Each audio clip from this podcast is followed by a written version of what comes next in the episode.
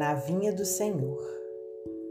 Instalado na casa modesta que seria, mais tarde em Jerusalém, o primeiro santuário dos apóstolos, Simão Pedro refletia. Recordava Jesus, em torno de quem havia sempre abençoado o trabalho a fazer. Queria ação, suspirava por tarefas a realizar e, por isso, orava com fervor. Quando mais ardentes se lhe derramavam as lágrimas, com as quais suplicava do céu a graça de servir, eis que o Mestre lhe surge à frente, tão compassivo e sereno como nos dias inolvidáveis em que se banhavam juntos na mesma luz das margens do Tiberíades.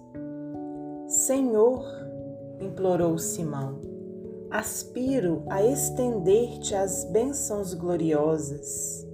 Deixei o lago para seguir-te.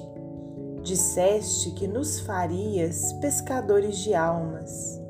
Quero atividade, Senhor Quero testemunhar a divina missão do teu evangelho de amor e luz. E porque o celeste visitante estivesse a fitá-lo em silêncio, Pedro acrescentou com a voz encharcada de pranto: Quando enviarás teu serviço às nossas mãos? Entreabriram-se de manso os lábios divinos e o apóstolo escutou enquanto Jesus se fazia novamente invisível. Amanhã, amanhã. O antigo pescador, mais encorajado, esperou o dia seguinte. Aguardando o mandato do eterno benfeitor, devotou-se à limpeza doméstica desde o nascer do sol, enfeitando a sala singela com rosas orvalhadas do amanhecer enlevado em doce expectativa, justamente quando se dispunha à refeição matutina, ensurdecedora algazarra atinge-lhe os ouvidos. A porta singela, sob murros violentos, deixa passar um homem seminu, de angustiada expressão, enquanto lá fora bramem soldados e populares, sitiando o reduto. O recém-chegado, contempla Simão e roga-lhe socorro. Tem lágrimas nos olhos e o coração lhe bate descompassado no peito. O anfitrião reconhece-o. É Joachás, o malfeitor. De longo tempo vem sendo procurado pelos agentes da ordem. Exasperado, Pedro responde firme: Socorrer-te? Por quê? não passas de ladrão contumaz. E, de ouvidos moucos arrogativa, convoca os varapaus, entregando o infeliz que, de imediato, foi posto a ferros a caminho do cárcere. Satisfeito consigo mesmo, o apóstolo colocava a esperança na obra que lhe seria concedido fazer, quando, logo após, perfumada liteira lhe entregou à presença triste mulher de faces maceradas, a contrastarem com a seda custosa em que buscava luzir. Pedro identificou-a. Era Júnia, linda grego-romana, que em Jerusalém se fazia estranha flor de prazer. Estava doente, cansada implorava remédio e roteiro espiritual. O dono da casa, porém, gritou resoluto: Aqui não. O teu lugar é na praça pública, onde todos te possam lançar em rosto o desprezo e a ironia.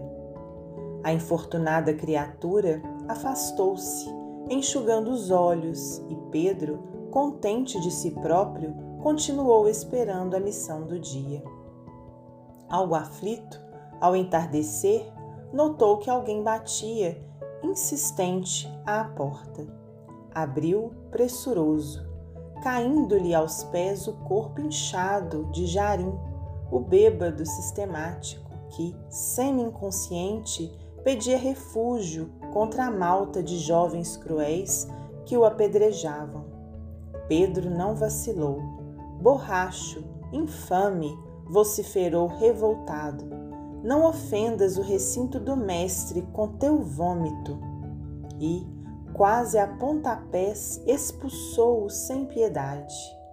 Caiu a noite imensa sobre a cidade, que extrema secura.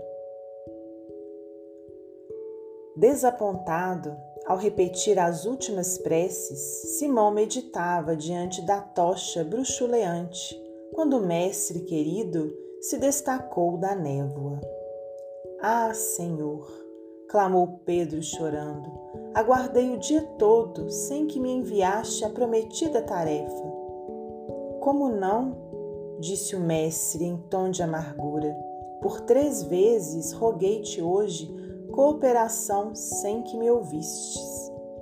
E, ante a memória do companheiro que recordava e compreendia tardiamente, Jesus continuou: De manhã enviei-te Joachás, desventurado irmão nosso mergulhado no crime, para que o ajudasses a renovar a própria existência, mas devolveste-o à prisão.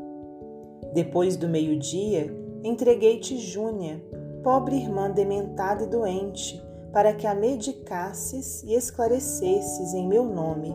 Contudo, condenaste-a ao vilipêndio e ao sarcasmo. À noitinha, mandei-te Jarim, desditoso companheiro que o vício ensandece. No entanto, arremeteste contra ele os próprios pés. Senhor, soluçou o apóstolo. Grande é a minha ignorância e eu não sabia. Compadece-te de mim e ajuda-me com a tua orientação. Jesus afagou-lhe a cabeça trêmula e falou generoso: Pedro, quando quiseres ouvir-me, lembra-te de que o Evangelho tem a minha palavra. Simão estendeu-lhe os braços, desejando retê-lo junto do coração. Mas o Cristo sublime, como que se ocultava na sombra, escapando-lhe a afetuosa carícia.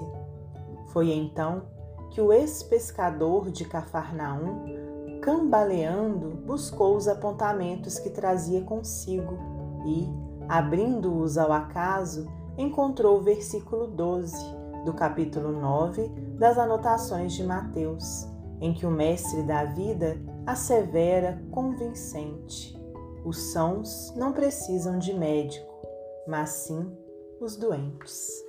Irmão X, do livro Contos desta e Doutra Vida, psicografia de Francisco Cândido Xavier.